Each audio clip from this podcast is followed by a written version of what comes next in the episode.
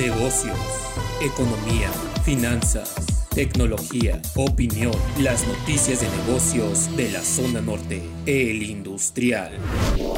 El Fondo Monetario Internacional advirtió que de mantenerse elevados los precios de los energéticos a nivel mundial, empezarían a afectar el crecimiento global.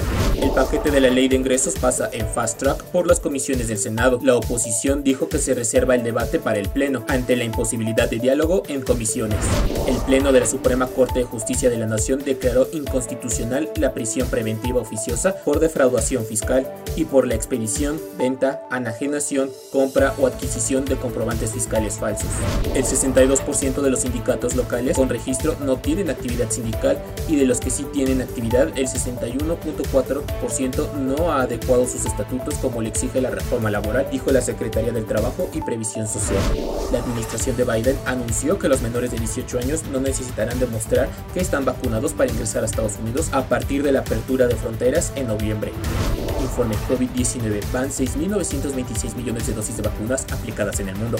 En México, 3.148.448 confirmados, 1.121 el día de ayer, 286.496 fallecidos, 150 el día de ayer. Para el industrial, Jonathan Arismendi,